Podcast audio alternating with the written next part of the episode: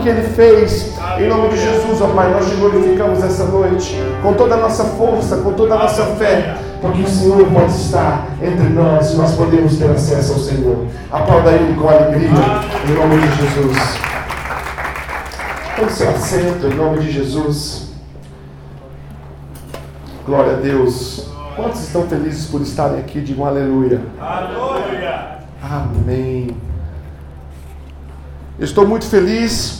A nossa obra do nosso novo templo está de vento em polpa. Amém, queridos? Amém. Posso ouvir um aleluia aí? Aleluia. Glória a Deus. Eu estou feliz porque cada um dos nossos irmãos que podem, é lógico, tem abraçado aquele projeto. Tem gente que vai para lá de dia, tem gente que vai para lá de noite e tá lindo. Um vai pinta, outro sobe no andame, que nem bicho doido, e desce com as coisas de lá. Isso é você, viu, Roberto? E desce com as coisas de lá. E a gente tem visto que a mão do Senhor tem estado entre nós. É muito lindo porque quando Deus dá a Moisés o comando em, para que Moisés construísse o tabernáculo e aí a gente vai entender que existem duas etapas de construção. Existe a etapa do tabernáculo que Moisés constrói e depois existe o templo que Salomão constrói. Só em Salomão, por aquilo que Deus colocou no coração de Davi, o tabernáculo se desfaz e o templo se estabelece. E quando Moisés chama o povo para a construção do templo, o povo é muito voluntário. E o povo é tão voluntário em construir o templo, em se doar ao templo, que há um momento em que Moisés fala assim: não, gente, chega, chega, tá bom, tá bom, não precisa mais, tá tudo que a gente precisa está aqui. E esse é o coração que eu acredito que está vendo em cada um de nós. Amém? Quero compartilhar conosco nessa noite uma palavra. Quero pedir a você que feche os seus olhos, curva sua cabeça. Pai, em nome de Jesus, nós clamamos ao Senhor para que o Senhor esteja entre nós, ó Pai, para que a Sua palavra seja ministrada entre nós, para que o Teu Espírito se manifeste entre nós. Revela-nos, ó Senhor, a Tua palavra nessa noite. Revela-nos, ó Senhor, o Teu Espírito nessa noite. Se revela, Senhor, a nós. Manifesta-se em nós, ó Pai. Que o Senhor possa falar por meio dessa palavra a cada um de nós. Quero ministrar a nós essa palavra. Não sei se você tem observado, mas eu tenho dado algumas ferramentas para que nós possamos não só finalizar o nosso ano de uma forma extraordinária, mas estarmos prontos para aquilo que será o início de uma década. Sabe, amados, o cronos, a cronologia, o tempo, é algo que o Senhor sempre se importou. E você vai ver que a palavra de Deus há algumas marcações de tempo. Por exemplo, quando o povo sai do Egito e o povo se direciona à terra prometida, Deus inicia uma nova contagem de tempo. Ele fala que aquele seria o primeiro dia do primeiro mês, você vai descobrir que em Jesus, quando Jesus nasce, o tempo inicia-se uma nova contagem novamente. O calendário que nós vivemos hoje, de 2020, que será 2021, 2021, ano que vem, é um tempo em que foi resetado em Cristo Jesus. Os cronos, os templos, eles são cíclicos e o tempo é importante. Você vai descobrir que quando, por exemplo, José recebe do Senhor a revelação do sonho de Faraó, Deus dá, por meio daquela palavra, um tempo de sete anos de prosperidade, depois sete anos de miséria. Você vai descobrindo que os tempos são importantes e que normalmente nas contagens dos tempos Deus inicia ciclos e Deus finaliza ciclos. Cronos e cronos, tempos e tempos. Você não pode tratar o início de uma nova década como se nada estivesse acontecendo, porque algo está acontecendo. Os tempos são dados aos homens porque Deus estabelece o cronos da eternidade. Mas a nós, os tempos são contagens. A Bíblia fala sobre fim dos tempos, a Bíblia fala sobre finalização de ciclos. Então, os tempos são muito importantes para nós. E você estará entrando no início de uma nova década. Você estará finalizando um ano, amados, e um ano que finaliza uma década com marcos muito grandes de mudanças da humanidade. Você precisa ser espiritual. Para quem é espiritual, todas as coisas são espirituais. Se tem uma coisa que o povo de Deus precisa resgatar, é a sua capacidade de espiritualidade, de enxergar o que Deus está fazendo e como Deus está fazendo. Então, Você não pode finalizar um, uma década e iniciar uma outra década sem ter habilidades e ferramentas para que você seja por inteiro aquilo que você precisa ser em 2021. Eu pergunto algo para você e cada um responda dentro da sua singularidade. Você encerra essa década sendo e fazendo tudo aquilo para o que você nasceu para ser? Você pode dizer de si mesmo que você está cumprindo o seu propósito, de que você está cumprindo aquilo para o que você nasceu, de que você está fazendo exatamente aquilo para o que você nasceu para fazer?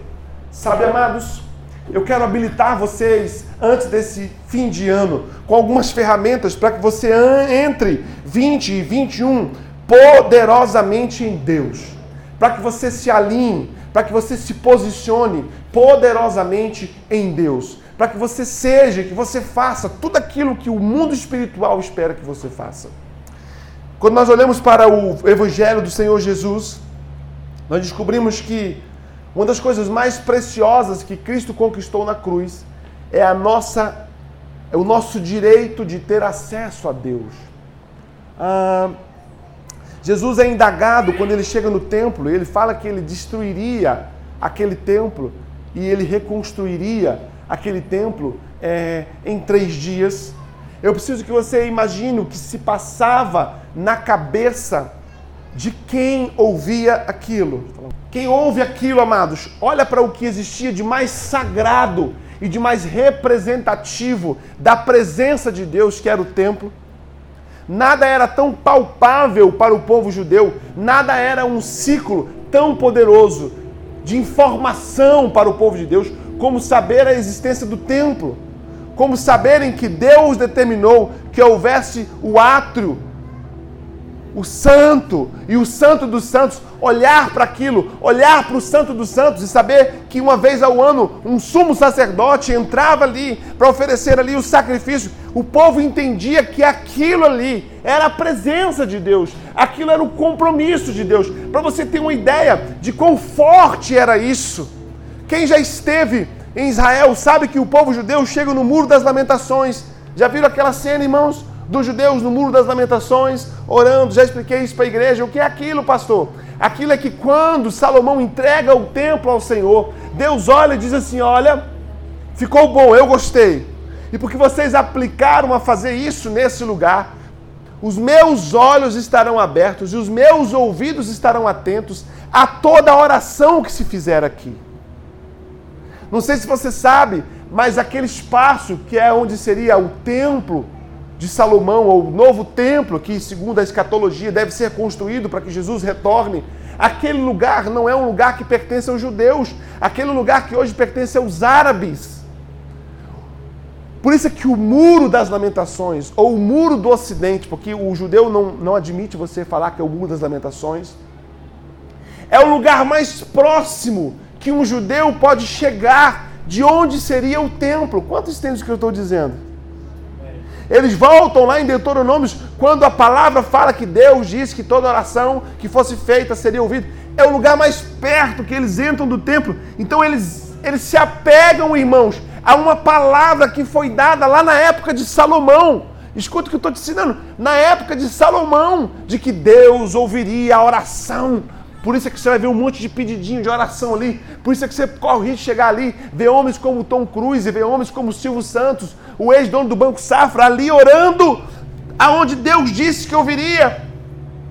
E quando Jesus morre, o véu, amados, que separava o santo do santo dos, é rasgado de cima para baixo, como se o próprio Deus rasgasse. E há uma abertura, há uma entrada Jesus conquista para mim, para você, o direito de estarmos no Santo dos Santos, de falarmos com Deus. Uma das coisas que Jesus conquista naquela cruz, amados, para mim para você, é algo que eu vou chamar nessa noite de relacionamento com Deus. Jesus quebra o viés de que o sacerdote precisava ir até Deus por você e depois ir, ir até você por Deus. E aquele véu se rasga e Jesus fala assim: Você hoje, por meio do que eu fiz, tem acesso a Deus. Você não precisa de mim, irmãos, para estar em Deus, para falar com Deus. Esse caminho foi feito por Jesus. Se tem uma das coisas que esse, esse caminho que foi feito representa para mim, para você, é que Deus quer se relacionar com você. Entende isso? É como se Deus, na casa dele, virasse para você e falasse assim: Débora, essa é a chave da minha casa. Eu, eu quero que você vá lá. Eu quero que você tenha acesso. Há um, uma pregação que eu tenho que eu chamo Chaves do Reino. Jesus fala que daria as chaves do reino. Não era chaves para o reino, é as chaves do reino. Não é a chave para o reino, as chaves do reino. Jesus estabelece uma cultura de acesso a Deus. E quando Jesus estabelece essa cultura de acesso a Deus, o que Jesus quer dizer em nome de Deus é que o meu pai passa a ser o seu pai e se torna o nosso pai. Quem tem pai aqui, amados? Deus quer que você se relacione com Ele. Deus precisa que você tenha intimidade com Ele. E deixa eu dizer uma coisa para você, queridos. Quando Deus abre o viés do relacionamento, relacionamento nunca foi e nunca pode ser uma experiência de troca somente. Por quê, pastor? Porque se você imagina que o relacionamento se estabelece sob o viés da troca, você vai descobrir que haverá um momento em que as partes se tornam independentes. Como assim, pastor? Eu viro para o Pedro e falo assim: Pedro, você tem um microfone, ok? Vamos trocar? Eu te dou o envelope, você me dá o microfone. Há algo que nos liga, há algo que nos traz a comunhão, há algo que há em você que interessa a mim, há algo que há em mim que interessa a você. Vamos trocar? Vamos. Quando a troca ela é realizada, pode trocar. Nesse exato momento não há mais nada que nos ligue. Por quê? Porque você recebeu o que esperava, eu recebi o que eu espero, e agora não há mais nada que esteja entre nós que nos ligue. Quem se aproxima de Deus, amados, na perspectiva de que estar em Deus é uma troca, haverá um momento em que não fará mais sentido para você estar em Deus. Porque relacionamento não é troca, irmãos. Relacionamento é compartilhamento. Relacionamento é expectativa. Relacionamento é esperança. Quem se relaciona com alguém precisa desenvolver nesse relacionamento uma expectativa. Vocês estão chegando, alguns estão chegados outros estão chegando na igreja e é comum que quando você chega, que você começa a se relacionar, você estabeleça expectativas. Nossa, essa igreja é, é bacana. Olha, eu quero participar dos projetos sociais, eu quero participar do voluntário, eu quero participar do louvor, eu quero só ouvir a palavra, eu quero servir as crianças. A expectativa se relaciona. Conforme a gente vai se relacionando mais, a expectativa aumenta e é natural que eu mantenha as minhas expectativas que eu mantenha as minhas esperanças para que o meu relacionamento se mantenha. Quando nós nos relacionamos com Deus, nós esperamos algo de Deus. E esperar, irmãos, é a raiz da capacidade de viver a esperança. Ninguém que queira ter esperança pode abrir mão do comportamento de esperar, porque esperar é a semente da esperança. Eu preciso que você espere em Deus algumas coisas para 2021. Eu preciso que você deposite a esperança de olhar para os dias que vêm e esperar coisas do Senhor. Porque quando nós esperamos coisas do Senhor, nós manteremos aceso o nosso relacionamento. Quantos entendem o que eu estou dizendo? Mas o relacionamento é quando eu espero algo, mas você também tem que esperar algo. Eu espero que Deus faça desse ano um ano extraordinário, que vocês cresçam espiritualmente, que vocês cresçam emocionalmente, que vocês cresçam é, socialmente, que vocês sejam homens mais maduros, mulheres mais maduras, gente melhor. Ok, é importante esperar, mas a pergunta que eu quero fazer para você é que se você tem definido o que você espera de Deus, você sabe o que Deus espera de você? Porque se você se abre para esperar de Deus, mas não permite que Deus espere de você, o seu relacionamento com Deus se torna um relacionamento abusivo.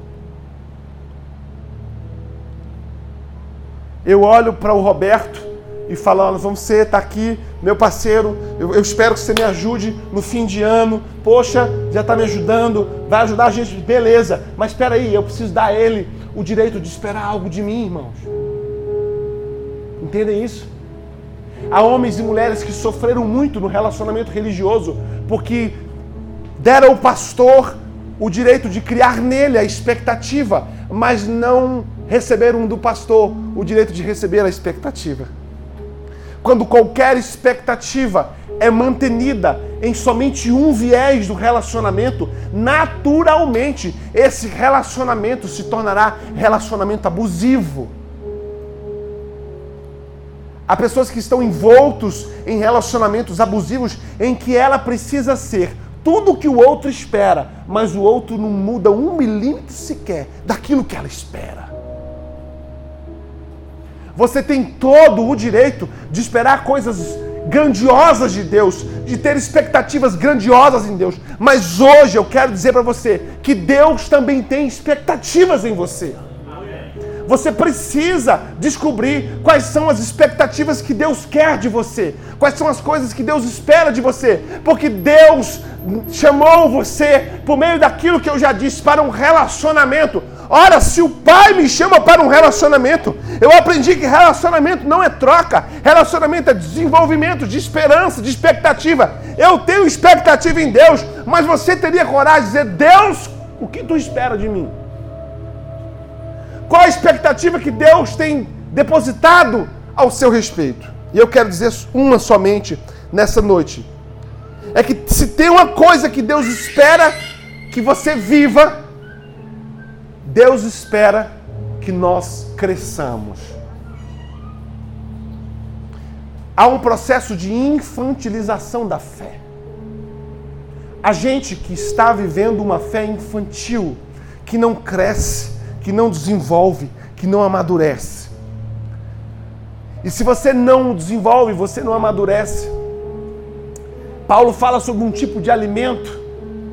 E Paulo fala que há níveis de alimento, que quando nós somos bebê, nós temos que ter um alimento que é o leitinho do bebê, mas um adulto não vive tomando leite. Por quê? Porque leite é alimento de criança. E deixa eu dizer uma coisa para você: se um adulto se alimenta com leite, ele é um adulto doente, ele é um adulto raquítico, ele não consegue se desenvolver. Eu quero levar você a um pensamento que talvez o seu nanismo espiritual, o seu nanismo existencial, é um nanismo proveniente de um alimento dado a crianças, porque você cresceu, mas você não amadureceu.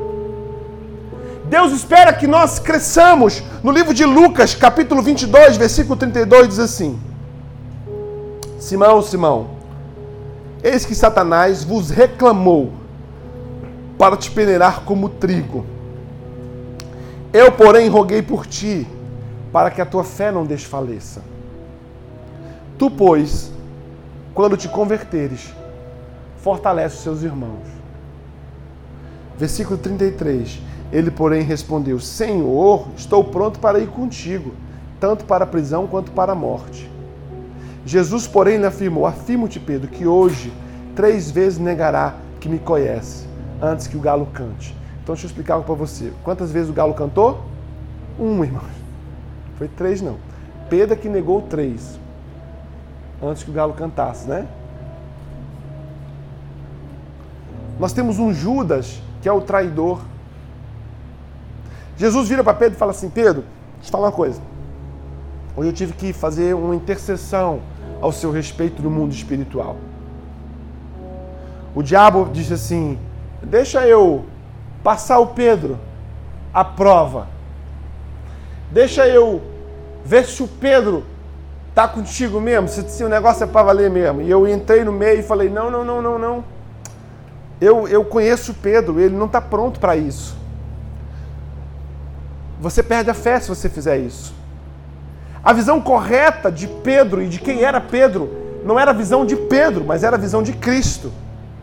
Cristo faz uma leitura perfeita de que Pedro não estava maduro o suficiente para o nível de enfrentamento que o diabo propunha para ele.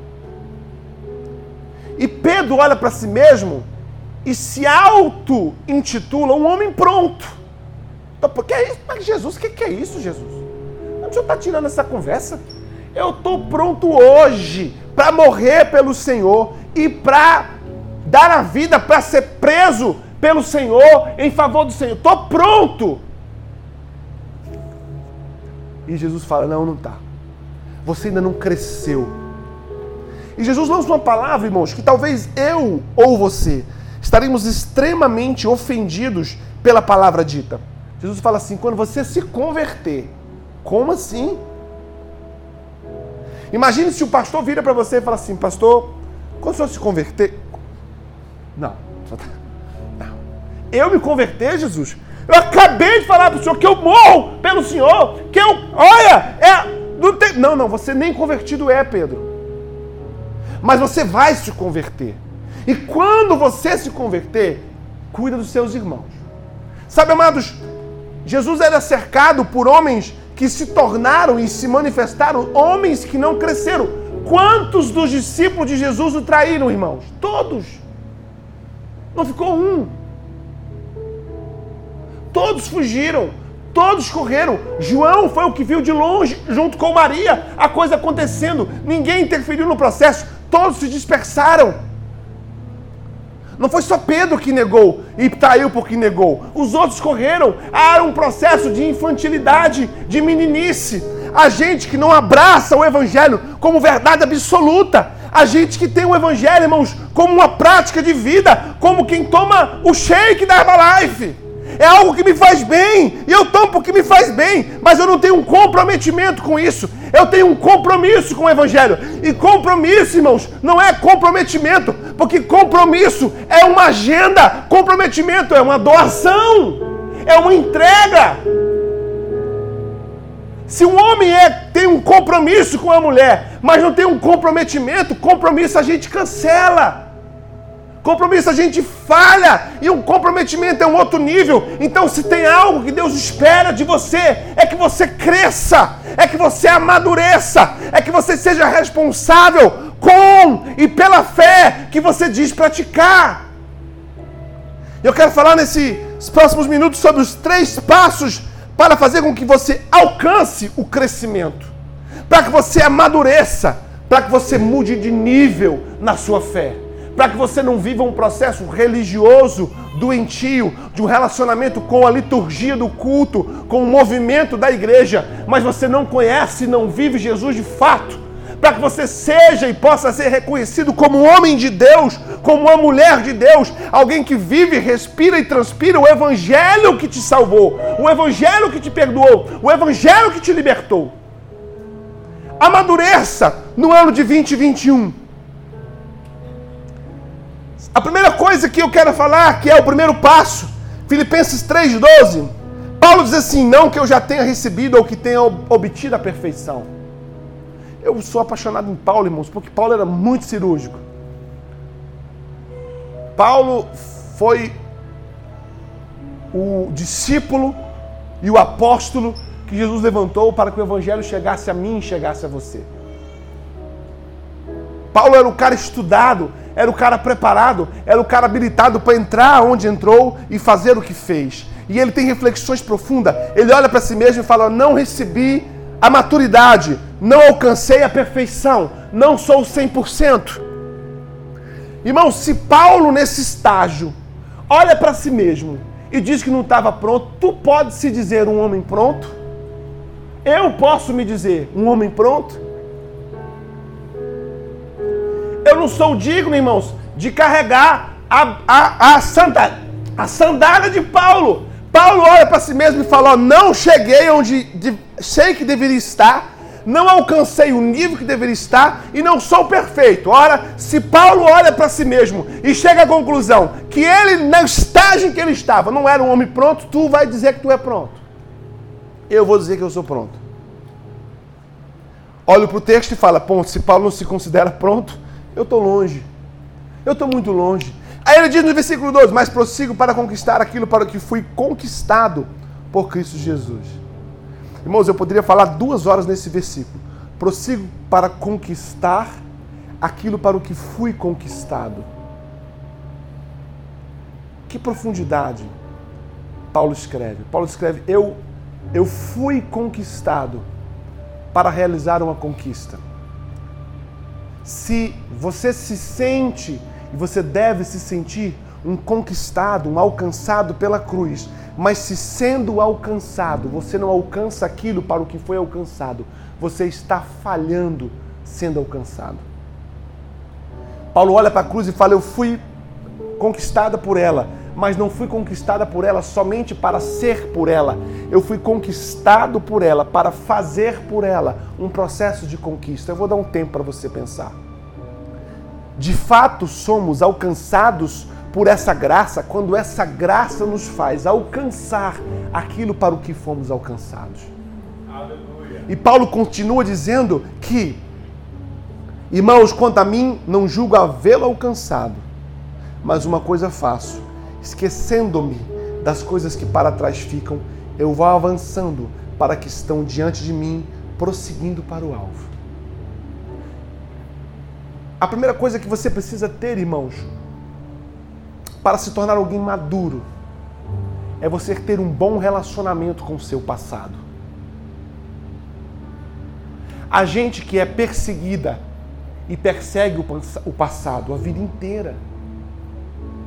É impossível que você se torne um homem crescido e maduro, uma mulher madura, um ser humano maduro, se você não gerenciou aquilo para o que passou.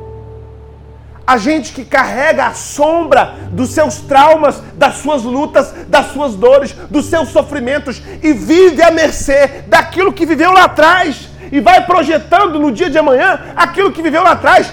Paulo faz uma definição perfeita daquilo que ele viveu. Falou: Olha, eu prossigo, eu me esqueço das coisas que ficaram para trás. Amados, se Paulo não vive o processo de esquecimento daquilo que ficou para trás, o Saulo que matou Estevão seria o primeiro a descredenciar o Paulo. Entendem isso? Que o Saulo que matou Estevão seria o primeiro a descredenciar o Paulo, se ele permite que ele do passado encontrasse ele do presente, aquele homem, irmãos, que foi um perseguidor dos cristãos, seria o primeiro a denunciar o ministério de Paulo como um ministério improvável, impossível, incapaz. Ele olha para o homem que ele foi lá atrás e fala: Eu preciso quebrar a influência daquilo que eu fui, em quem eu sou. Eu preciso aprender a deixar para trás.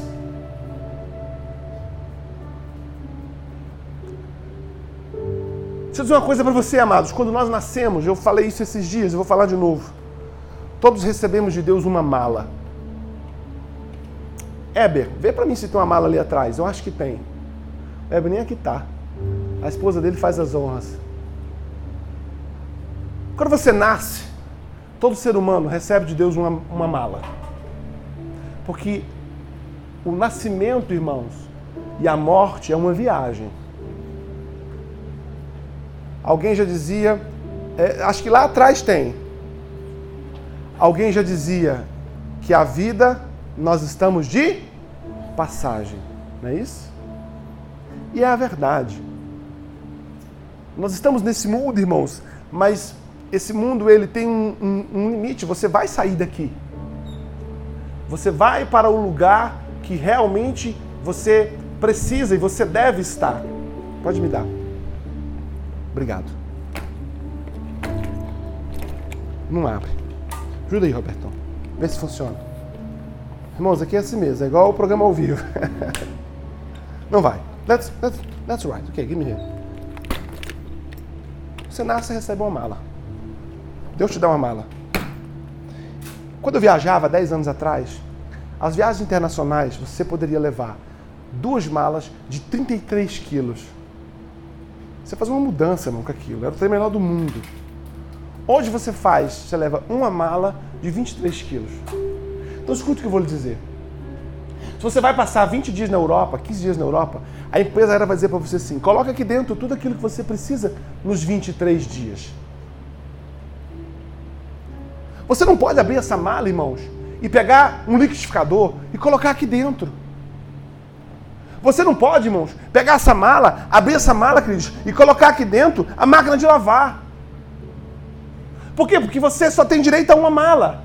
Quando você entra no mundo, você precisa compreender que você carrega a sua mala. E a mala você precisa levar dentro dela tudo aquilo que você vai precisar durante essa viagem. Quando Paulo olha para si e ele vira e fala assim: Olha, eu deixo para trás as coisas que para trás ficam, ele resolve abrir a mala da sua viagem e tirar daqui de dentro aquilo que não é necessário para o trajeto. Por quê, pastor? Porque tem muita gente levando uma bagagem desnecessária. Tem muita gente levando conteúdo desnecessário. E se você levar conteúdo desnecessário, você não vai conseguir cumprir a sua proposta de amadurecer. Na nossa primeira viagem, irmãos, internacional, você vai levar uma mala cheia de coisas que você vai descobrir que você não usou. Minha primeira viagem foi assim: cinco calças, para quê? Usei duas, três ficaram aqui ocupando um lugar onde poderia ter sido colocado aqui algo que fosse necessário. Quando Paulo vira e fala assim: Eu deixo para trás. É porque você precisa, irmãos, antes de virar o ano, abrir a sua mala verdadeiramente. Vamos ver que surpresa nós teremos aqui, irmãos. Que o Senhor tenha misericórdia de nós. Você precisa abrir sua mala, irmãos. Um peixe! Talvez eu precise de um peixe.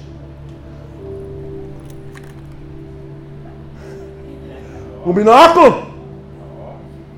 Amado, se você tivesse coragem de abrir sua mala existencial hoje, diga para mim, o que você carrega aí dentro que você não precisa para 2021? Eita Deus, fala. Quais são os sentimentos?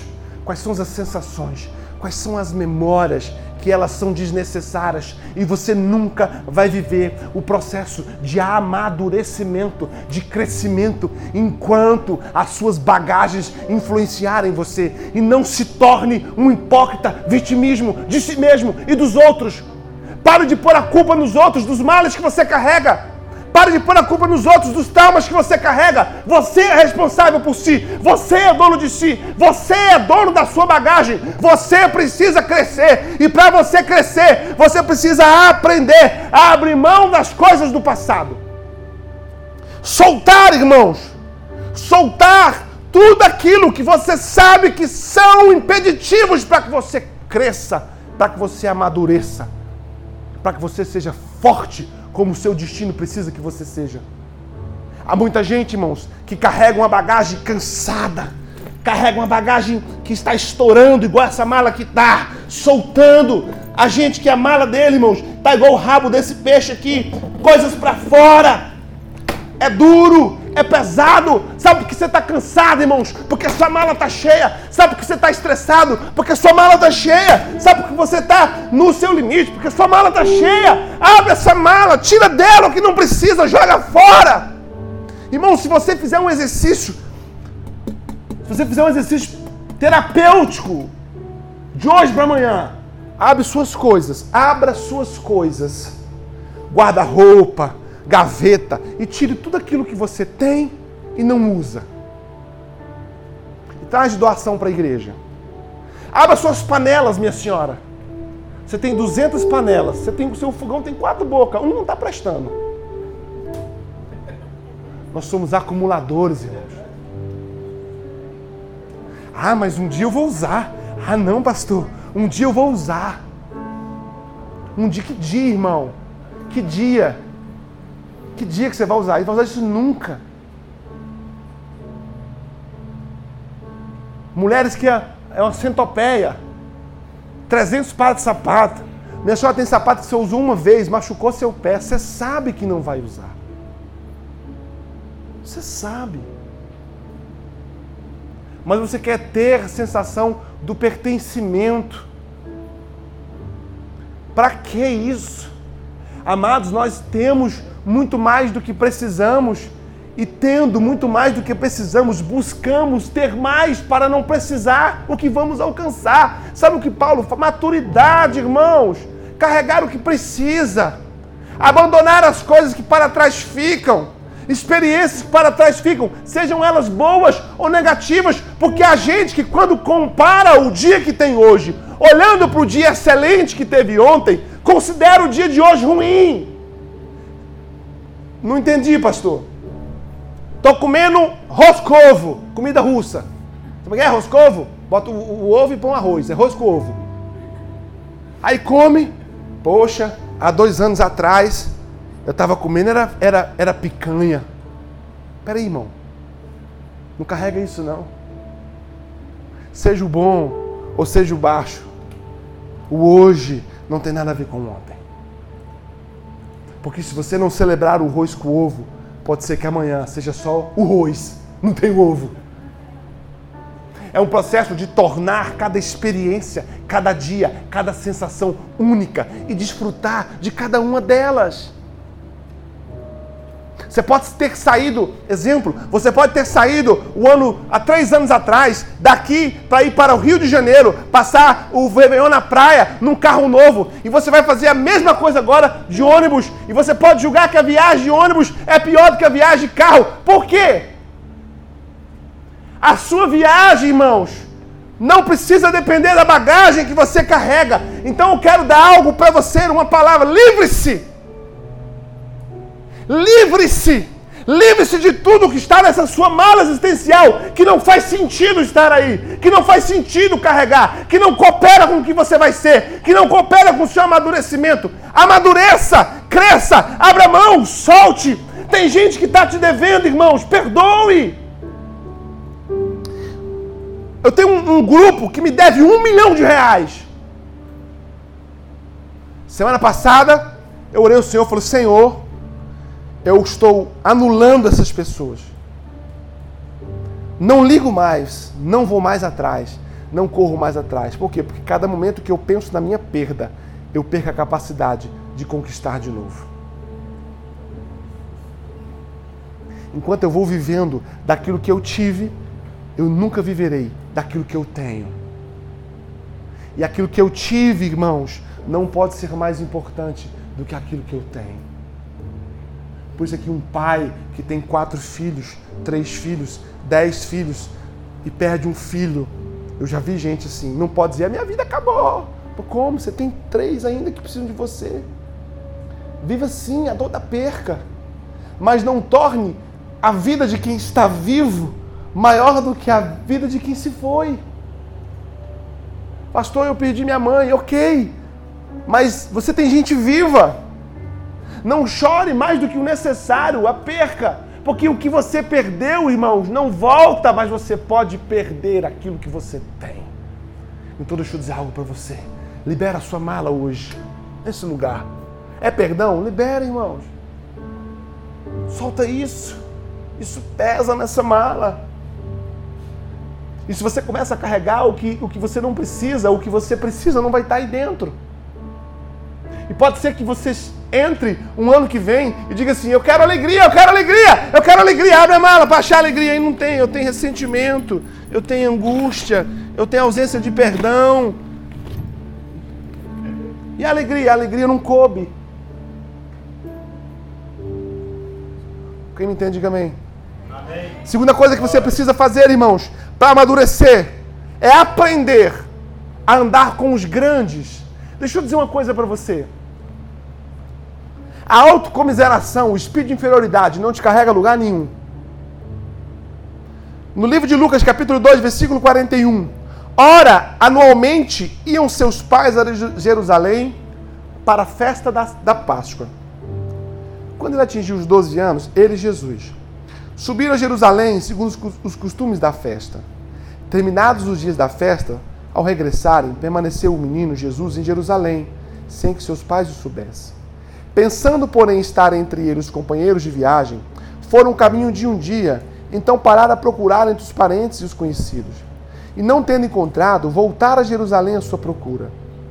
Três dias depois, o acharam no templo, assentado no meio dos doutores, ouvindo-os e interrogando-os. E todos os que ouviam, muitos se admiravam da sua inteligência e das suas respostas. Logo que seus pais o viram, ficaram maravilhados, e sua mãe lhe disse: Filho, que fizeste assim conosco? Teu pai e eu, aflitos, estávamos à tua procura. Ele respondeu: Por que me procurais? Não sabeis que me cumpriria estar na casa de meu pai? Não compreenderam, porém, que as palavras que lhe disseram e desceu para eles para Nazaré e lhe era submisso? Sua mãe, porém, guardava todas estas coisas no coração. E crescia Jesus em sabedoria, estatura e graça diante dos homens e diante de Deus.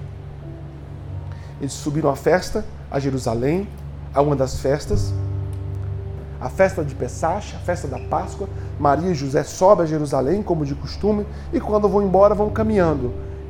E no caminho, depois de um dia, descobre: cadê Jesus? Ué, cadê Jesus? Vê se está com Fulano. Não, não está. Vê se está com. Não, não está. Ué, cadê Jesus? Cadê Jesus? Molecote de 12 anos, cadê Jesus? Não está, não está. Volta para Jerusalém. Quando volta para Jerusalém, encontra Jesus assentado no meio dos doutores. Sabe o que Jesus me ensina, o que Jesus te ensina? Que eu e que você precisamos aprender a estar aos pés dos grandes.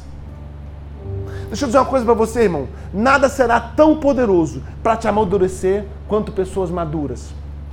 Deixa eu dar uma experiência para você. Alguns anos atrás, eu estava aqui em Anápolis, irmãos, e eu era pobre, pobre, pobre de maré, desci.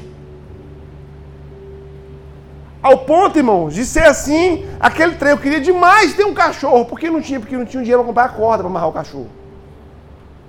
E um dia, irmãos, eu estava sentado a uma mesa rodeado de pessoas. E uma dessas pessoas virou e falou assim: Rapaz, eu estou com duas contas de energia atrasada. A outra virou e falou assim: Ixi, eu estou com três. Eu olhei aquilo, pensei no meu espírito: Eu estou com quatro. Eu olhei, irmãos, e falei: Não é aqui que eu quero ficar. Não vou me habituar a isso. Não vou tornar isso minha cultura. Não vou tornar isso uma normopatia. Tornar normal aquilo que não é normal. Quando acreditamos que é normal, nos tornamos loucos. Como assim, pastor? Um senso de loucura, irmãos. As informações do Covid é que as crianças não pegam e que quando elas pegam, não tem nenhum óbito de criança. E por que, que as crianças não estão na escola? Há um senso de. Está errado, irmãos.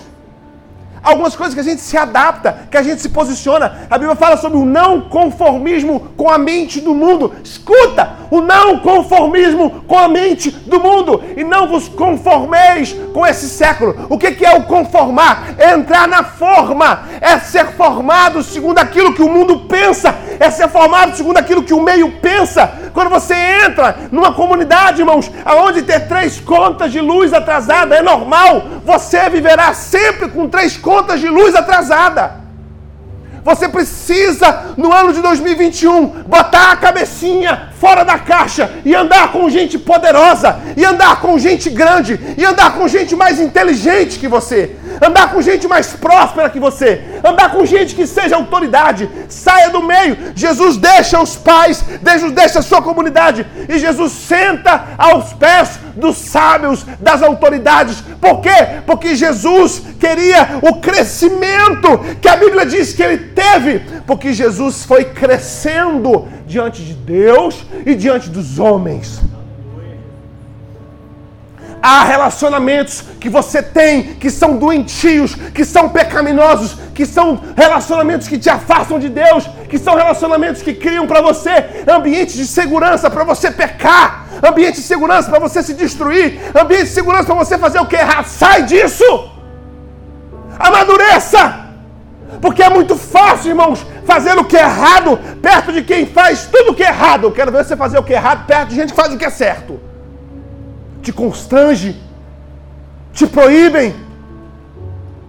Você vai roubar no meio de ladrão. Agora põe você dentro de um camburão de polícia e rouba que eu quero ver. Você não rouba. Por quê? Porque eles vão te constranger. Sabe o que eu quero ter, gente? Eu quero ter gente que me constrange a fazer o que é correto.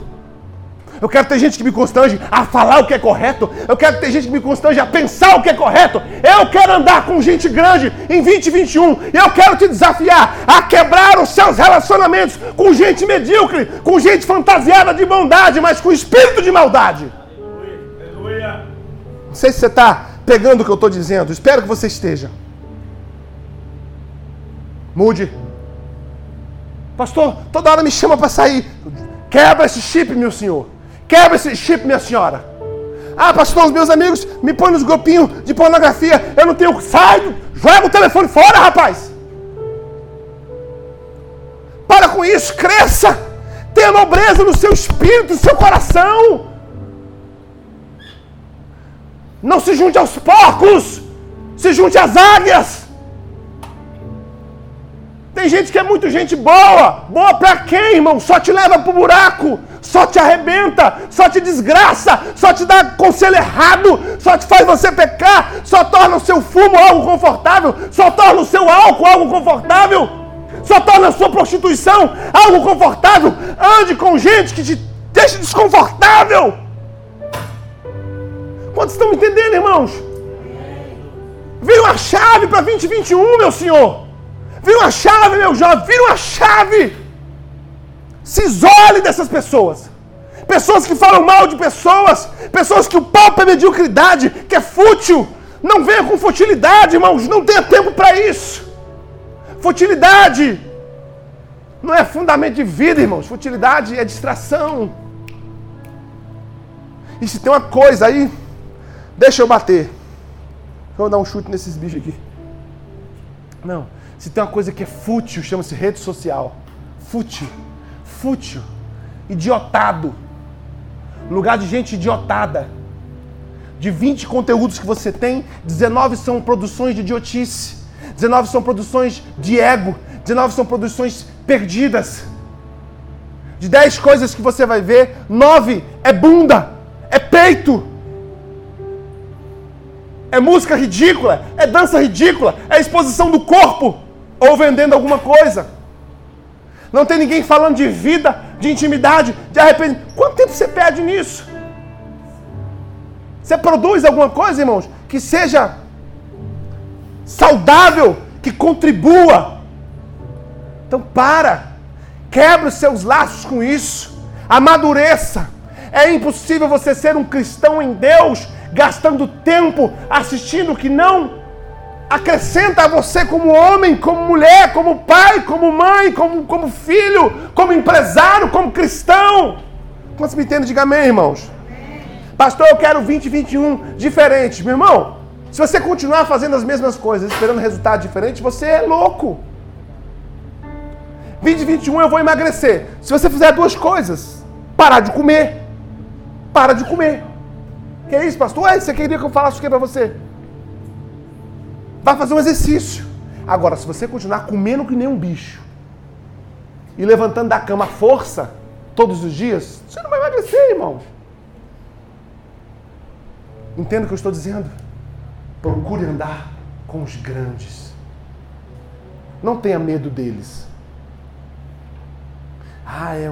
Nossa, é. é. Se aproxime, irmão. Ouça. Chega pertinho ouça o que está dizendo. Rapaz, olha só. Você está ouvindo um senhor de idade, irmãos, um velho de 70 anos, lúcido, chega perto dele e ouve o que ele está falando. Deixa eu ver o que é que se. Às vezes, na simplicidade dele, ele vai te transmitir conteúdos poderosos. Amém, queridos? Deus espera que você cresça. A terceira e última coisa que você precisa fazer para aprender a crescer é viver o equilíbrio no que diz a palavra de Deus, Romanos 12, versículo 2: E não vos conformeis com o século, mas transformai-vos na renovação da vossa mente, para que experimentais qual seja boa e perfeita da vontade de Deus. Provérbios 4, 23 diz assim: Sobre tudo que deve guardar, guarda o coração, porque deles procedem as fontes da vida. Há dois modos de comportamento, de leitura, de percepção e de interpretação existencial: a mente e o coração. Segundo a palavra de Deus, eles têm ações, reações e percepções distintas. O texto diz que a sua mente deve viver um processo contínuo e ininterrupto de transformação. Mas o coração não deve viver processos de transformação, deve viver processos de guarda e de proteção. E você vai descobrir que as informações que são colocadas no coração, elas primeiras são processadas na mente. O que nós nos tornamos, irmãos, nós tornamos o nosso coração o esgoto da produção mental.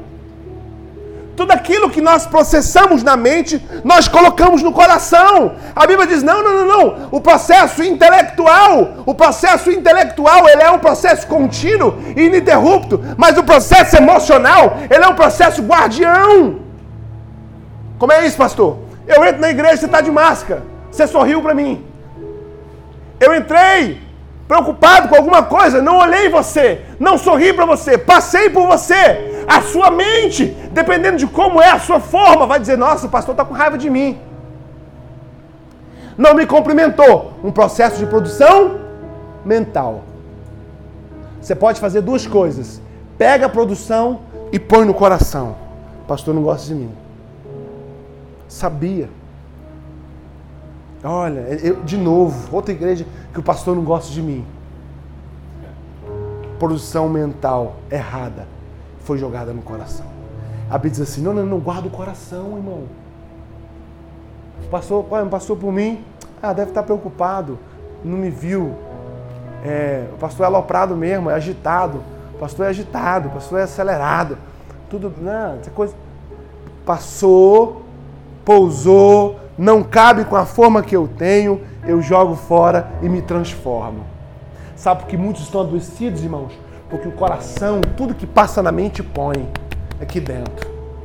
Faz uma interpretação errada aqui, deixa descer para o coração. Faz uma interpretação errada aqui, deixa. Você não amadurece nunca. Você não amadurece nunca. O seu coração não é esgoto. Não deixa cair para aqui aquilo que não te abençoa, aquilo que não te ajuda, aquilo que não te purifica. Passa na mente, conduza a sua produção mental. Você não é idiotado. Você é um ser humano. Deus te deu capacidade de pensar, de produzir na mente de pensar o que vai guardar, deixa de ser sentimentalista, vitimismo. Não vou deixar cair meu coração, não vou permitir que essa informação entre aqui. Por quê? Porque se ela entrar aqui, a Bíblia diz que ela vai tapar as fontes da vida. Amados, quem já viu uma fonte aqui de água? Quem já viu? Eu estive com o Heber lá na. Como é que chama aquele lago lá? Azul. Lago Azul, irmãos. Irmão, um, um, um lagão assim, ó. Azulinho Aí eu, o que é isso aqui? A fonte é embaixo, ó. Sai da terra assim, ó. A água sai dos lençóis freáticos e vem subindo, irmãos, e vai dando vida e vai produzindo. O seu coração tem isso. Ele produz vida, ele produz alegria. E se no momento que você precisar da água da alegria para você beber, você precisa encostar e ter água para beber se você chegar no seu coração e procurar razão de viver, razão de se alegrar e achar secura, o que aconteceu? Você colocou aí dentro coisa que proibiu a fonte de jorrar. Sabedoria, irmão. Maturidade que Deus espera que eu tenha e que você tenha é a capacidade de fazer com que minha mente produza muita coisa. Mas vim aqui, uh -uh. guarda teu coração. Não seja tolo, não seja tola de pegar a chavinha do seu coração e dar na mão de qualquer um. Nós damos acesso, irmãos, ao nosso coração a gente que não, não, não tem o direito disso. Há muitas pessoas que estão sofridas e sofrendo porque num momento inadequado, inoportuno, imaturo, de infantilidade, pegar a chavinha do coração, ah, meu Deus, é seu, põe o que você quiser aqui dentro. E o ser humano entrou e arrebentou tudo. Um relacionamento errado. Qual que é o problema do relacionamento errado? É que em algum momento ele vai acabar. Agora escute, não há problema num relacionamento errado que ele acabe. É bom que ele acabe. O grande problema é que todo ser humano errado na minha vida, quando vai embora, costuma levar o que eu tinha de melhor e deixar o que ele tinha de pior. E aí, meu irmão, busca o teu melhor, se livra do pior dele. É um processo dolorido que muita gente tem anos que tenta sair disso e não sai.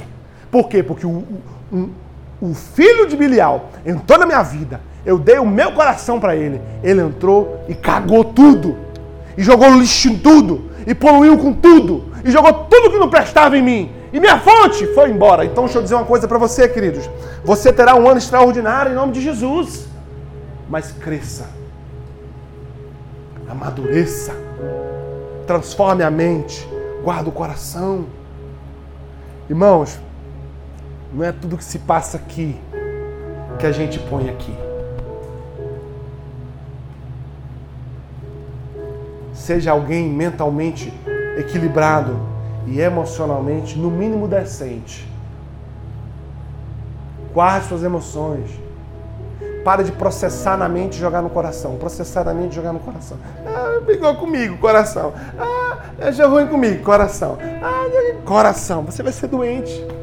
E não vai ser maduro, irmãos. Você tem que aguentar pancada, irmão. Eu dizer uma coisa para vocês.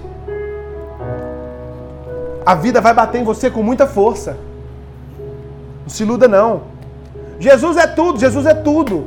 O Jesus que eu e você achamos, que sabemos que é tudo, morreu na cruz, irmãos. O Pedro, irmãos, morreu na cruz, de cabeça para baixo. Os discípulos, todos eles, morreram de forma. Fora João, que escreveu o Apocalipse, o discípulo amado, todos morreram no, decapitados, esquartejados. O mundo vai bater na gente, irmãos, porque nós não somos desse mundo. E qual a obrigação que você tem? De trabalhar para ser forte, para ser maduro, para aguentar pancada, para não se desfacelar com todas as pauladas que o mundo vai te dar. Viva de forma tão sábia, escandalíssimo que eu vou dizer, e eu acho bom você escandalizar. Vive de forma tão sábia e tão madura que você precise o mínimo possível de um milagre. Porque 90% dos milagres que precisamos foram erro de gestão. Só isso. Errei, errei, baguncei. Agora Jesus conserta. Se você não tivesse errado, não precisaria do milagre.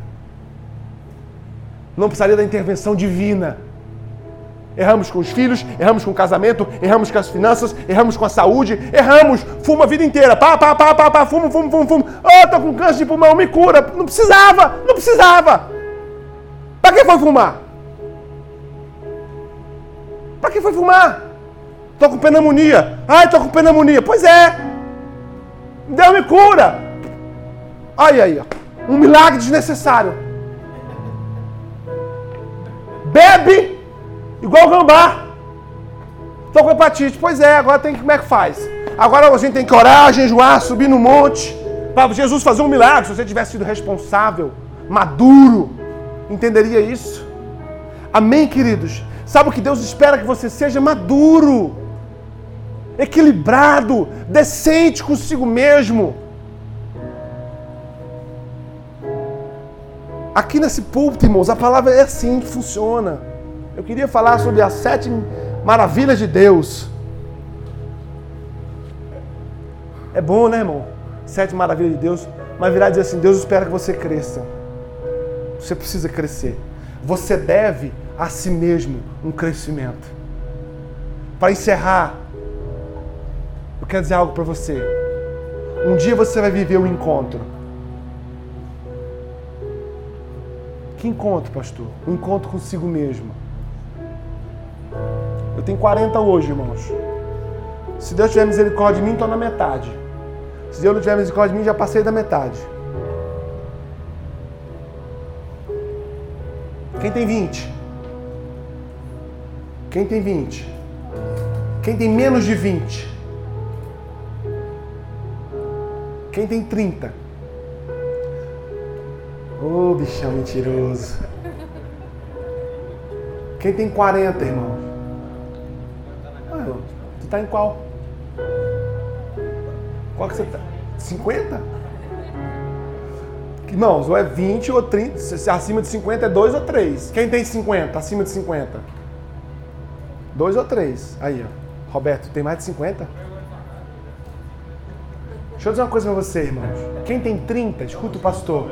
Quem tem 30, que é a média, né? 20, 30, 40. Tô na média, não vai Quem tem 30, você vai viver um encontro. Que encontro, pastor? Com o seu homem, com a sua mulher de 50 anos para frente. Então, se você pudesse hoje, com 30, encontrar quem você vai ver e ser com 50, escute, se você pudesse hoje com 30, encontrar o seu eu daqui a 20 anos com 50. Vem cá, Pedro, porque senão o povo não vai entender. Se você pudesse com 30 encontrar o seu eu com 50, trazendo o futuro quem eu sou. Loucura, irmãos. É só para você entender. Isso não vai acontecer não, tá? Pensa comigo. Se eu pudesse agora encontrar quem eu serei daqui a 20 anos, o que eu diria para mim?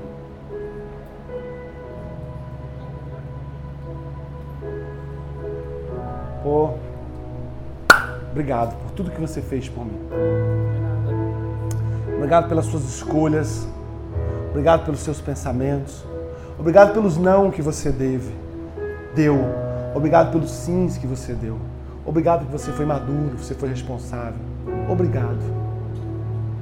Ou esse homem de 20 anos, essa mulher de 20 anos, diria a você: Cara, que merda que você fez com a gente. Como é que você foi tão, tão imbecil desse jeito? Por que, que você não pensou direito? Por que, que você não fez? Pra que, que você entrou nisso? Olha agora o que, que eu virei! Só me deixou dívida, miserável. Tô arrebentado. Isso vai acontecer, irmão. Você precisa ter um compromisso com o seu eu daqui a 20 anos. E a sua maturidade será um caminho que Deus vai usar para que o seu relatório seja bom. Amém? Amém ou amém, irmãos? Amém. Quero te convidar a ficar de pé. Porque eu quero orar com você.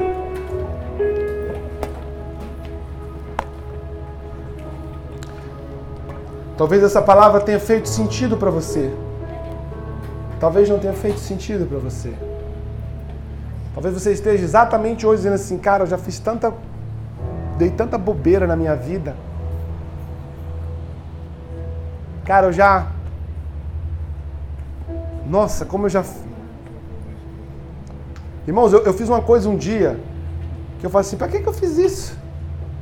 Eu fui para um retiro dos jovens em Sumaré, São Paulo. Aí a gente, eu era pastor dos jovens da igreja, movimentando, pá, pá, vendeu um ônibus. Aí eu falei: já que eu vou para Sumaré, vou no, no iHope. iHope é que é? Hope Harry.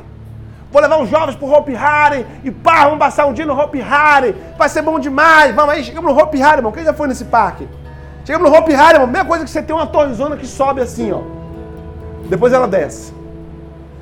Aí eu. Ah, ah, pá, irmão. Peguei a fila do trem, sentei no trem, irmão. Aí o negócio fez. E sobe. Tum, tum. Irmão, quando ele chegou lá em cima que ele prendeu, eu falei assim: por que, que, que, que, eu, que, que eu vim fazer aqui? O que que eu tô fazendo aqui, meu Deus? Irmão, até hoje estou caçando a minha alma.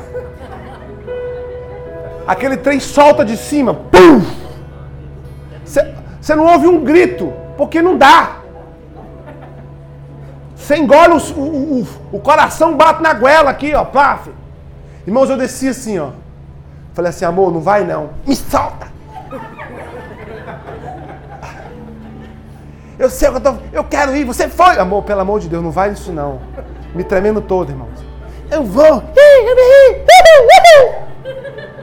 Falei, amor. Moça, é 15 segundos que acaba com a gente.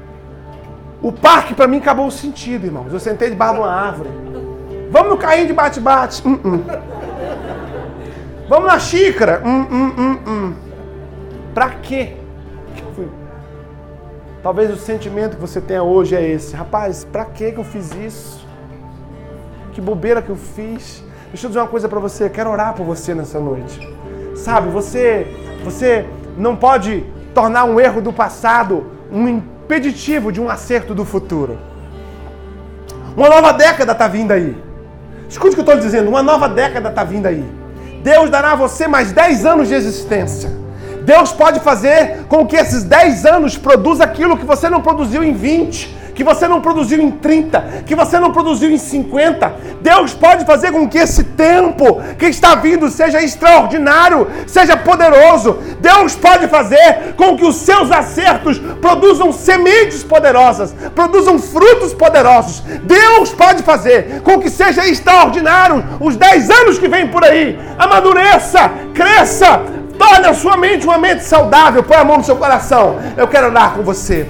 Faça um compromisso consigo mesmo essa noite. Ore por si mesmo. Diga para si mesmo: Eu quero acertar, Deus. Deus, eu quero fazer o que é correto. Eu quero fazer o que é certo. Deus, eu quero produzir o que convém. Deus, eu quero ter relacionamentos grandes. Deus, eu quero que a minha mente e o meu coração estejam alinhados com aquilo que o Senhor tem para mim. Peça perdão a Jesus agora pelos erros que você cometeu, os seus erros emocionais, os seus erros espirituais. Eu quero ouvir você orando. Eu quero ouvir você se comprometendo com o seu futuro. Eu quero ouvir você se comprometendo com o seu destino. Eu quero ouvir você se comprometendo com aquilo que você será nos próximos 10 anos. Você vai acertar, você vai crescer, você vai amadurecer, você vai romper com todo comportamento, com todas as pessoas, com todas as práticas que não são proveitosas, que não são abençoadoras, que não são algo que te empurra para o teu destino. Você vai viver um novo tempo, você vai viver um novo momento, você vai viver novas estações.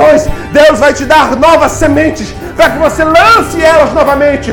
Deus vai te dar novas amizades, Deus vai te dar novas conexões. Eu posso ouvir você dizendo: Deus, me abençoa, me põe com os grandes, me põe com homens poderosos, com mulheres poderosas, me põe com gente, Senhor, que vai me fazer ser melhor, que vai me fazer melhorar. Em nome de Jesus. Oh, em nome de Jesus, ao Senhor, ao Senhor, ao Senhor. Em nome de Jesus, nós declaramos isso, Senhor. Nós declaramos essa palavra. Nós declaramos essa palavra, Senhor. Nós faremos um compromisso com a tua casa, Deus, com o teu serviço, com a tua obra. E não há lugar. Se você errou no passado, perdoe-se. Perdoe-se agora. Perdoe-se a si mesmo.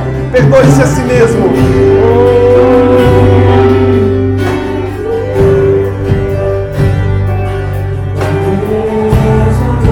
Nós estamos realizando a nossa obra de reforma do galpão onde será a igreja. E tudo é muito gasto, amados. Nós hoje estamos com necessidade de três vasos, dois mictórios, oito latas de tinta, oito sacos de cimento e por aí vai. Eu quero pedir a você que você sonde o que você pode, como você pode contribuir conosco. Com amor, dando aquilo que você sabe que pode dar nós imaginávamos que gastaríamos 15 mil reais, nós não tínhamos, estamos quase indo para 20. Mas em nome de Jesus, dia 31, o nosso culto da virada será lá.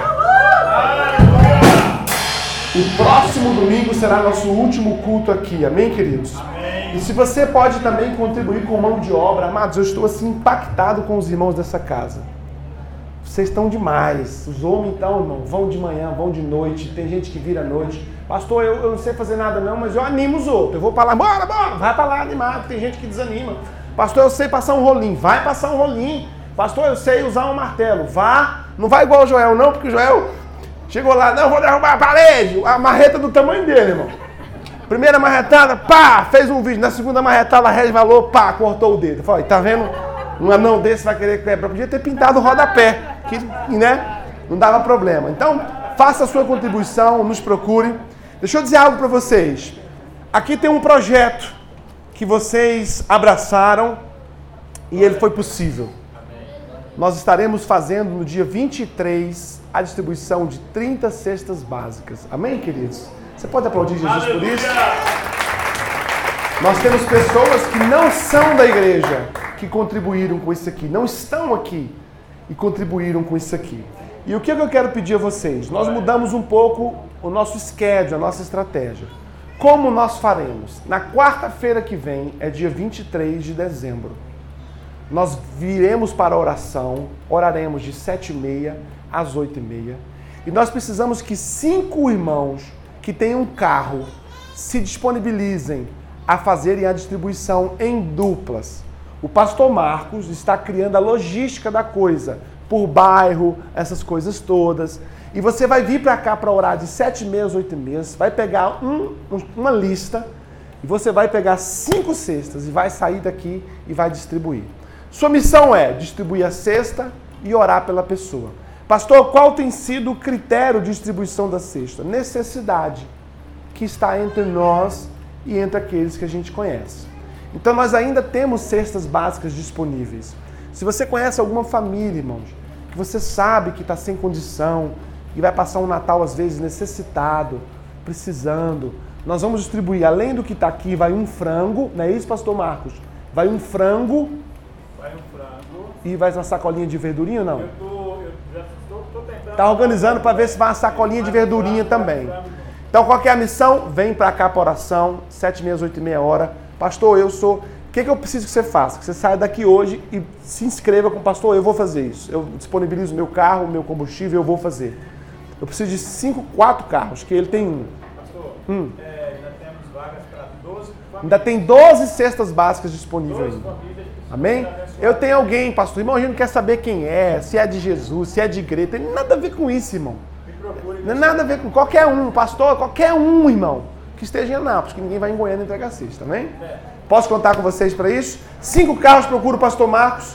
Pastor, eu topo, eu venho, bota aqui e vamos embora. Fique de pé. E da família também. Quem você quer indicar para receber uma cesta? Amém? Ó, o Robertão já está aí. Procura o pastor Marcos no final. Fique de pé para a gente encerrar. Em nome de Jesus. Os nossos visitantes, levanta sua mão um instantinho aí. Quem está nos visitando? Por favor, você vai receber uma fichinha. Levanta minha mão, não é? Nós vamos cobrar a sua entrada aqui, não, que é de graça, pode ficar tranquilo.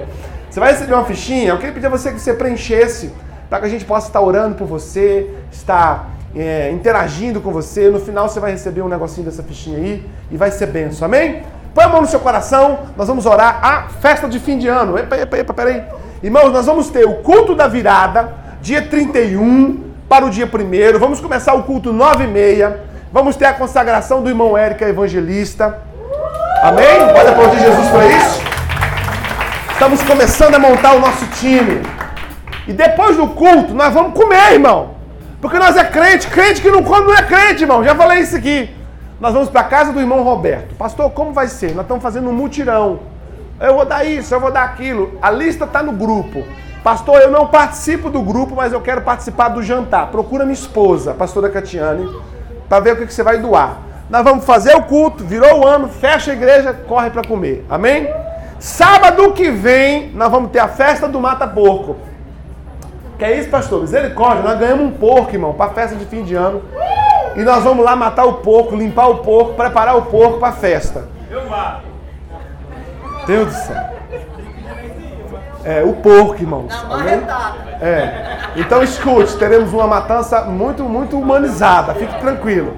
E o que, que nós vamos fazer? Nós vamos assar a carninha lá, aproveitar. E vamos assar a carninha, ter uma comunhão. E aí o homem quiser ir, leva a mulher, leva filho, leva tudo, irmão. É, a- os homens estão na frente só para matar o porco. Mas a festa é de todo mundo, amém? Porque nós somos uma igreja festeira, irmãos. Uma igreja alegre, amém, queridos? Glória a Deus. Vamos orar, encerrando. Põe a mão no seu coração, em nome de Jesus. Pai, nós liberamos os teus filhos e essa igreja para uma